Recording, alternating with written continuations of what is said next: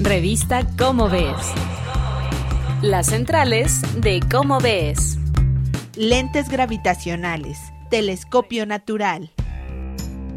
Hola amigos de Radio UNAM, mi nombre es Claudia Ogesto y estoy acompañada, como cada mes, por Sergio de Regules, porque estas son las centrales de la revista Cómo ves.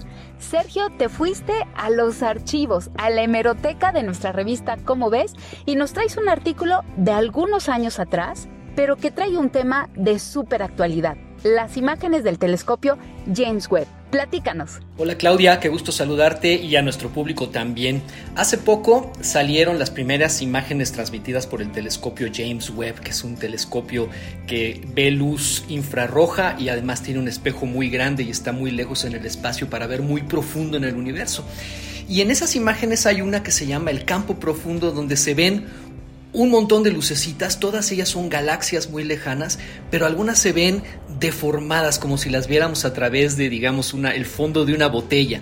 Y resulta que eso es un fenómeno muy interesante que se llama lentes gravitacionales y por eso se me hizo conveniente hoy hablar de un artículo que salió en el número 153 de agosto de 2011 de Cómo ves y se llama Lentes gravitacionales telescopio natural y es de Gerardo Martínez Avilés.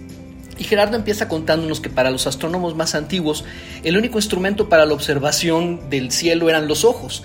Y luego ya en el siglo XVII Galileo fue la primera persona que usó un telescopio para observar el cielo. Aunque no fue el que lo inventó, digamos, fue la primera persona que se le ocurrió construir uno y usarlo para mirar el cielo. Y este telescopio tenía lentes de vidrio, ¿no?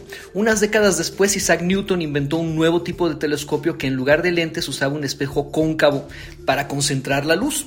Y así siguió la historia de los telescopios hasta que eh, en el siglo, pues digamos ya en el siglo XX finales y en el siglo siglo XXI hay una nueva manera de captar luz concentrada, que es básicamente lo que hace un telescopio. Eh, captar luz y concentrarla para que podamos ver fuentes muy tenues que están muy lejos.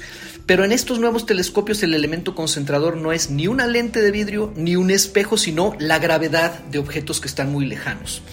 En la teoría general de la relatividad de Einstein, la gravedad no, no es una fuerza, sino una deformación del espacio-tiempo. Y eso quiere decir que los objetos con gravedad tuercen las trayectorias, incluso las de la luz, igual que las tuerce una lente. Y por ejemplo, si entre nosotros y una galaxia muy lejana se interpone otro objeto muy masivo con mucha gravedad, la luz de esa galaxia lejana se verá como si la miráramos a través de una lente, y es una lente gravitacional. Y esta idea de usar la gravedad como telescopio natural se le ocurrió en 1937 a Fritz Zwicky, que era un físico súper loco, célebre por proponer ideas que al principio parecían disparatadas.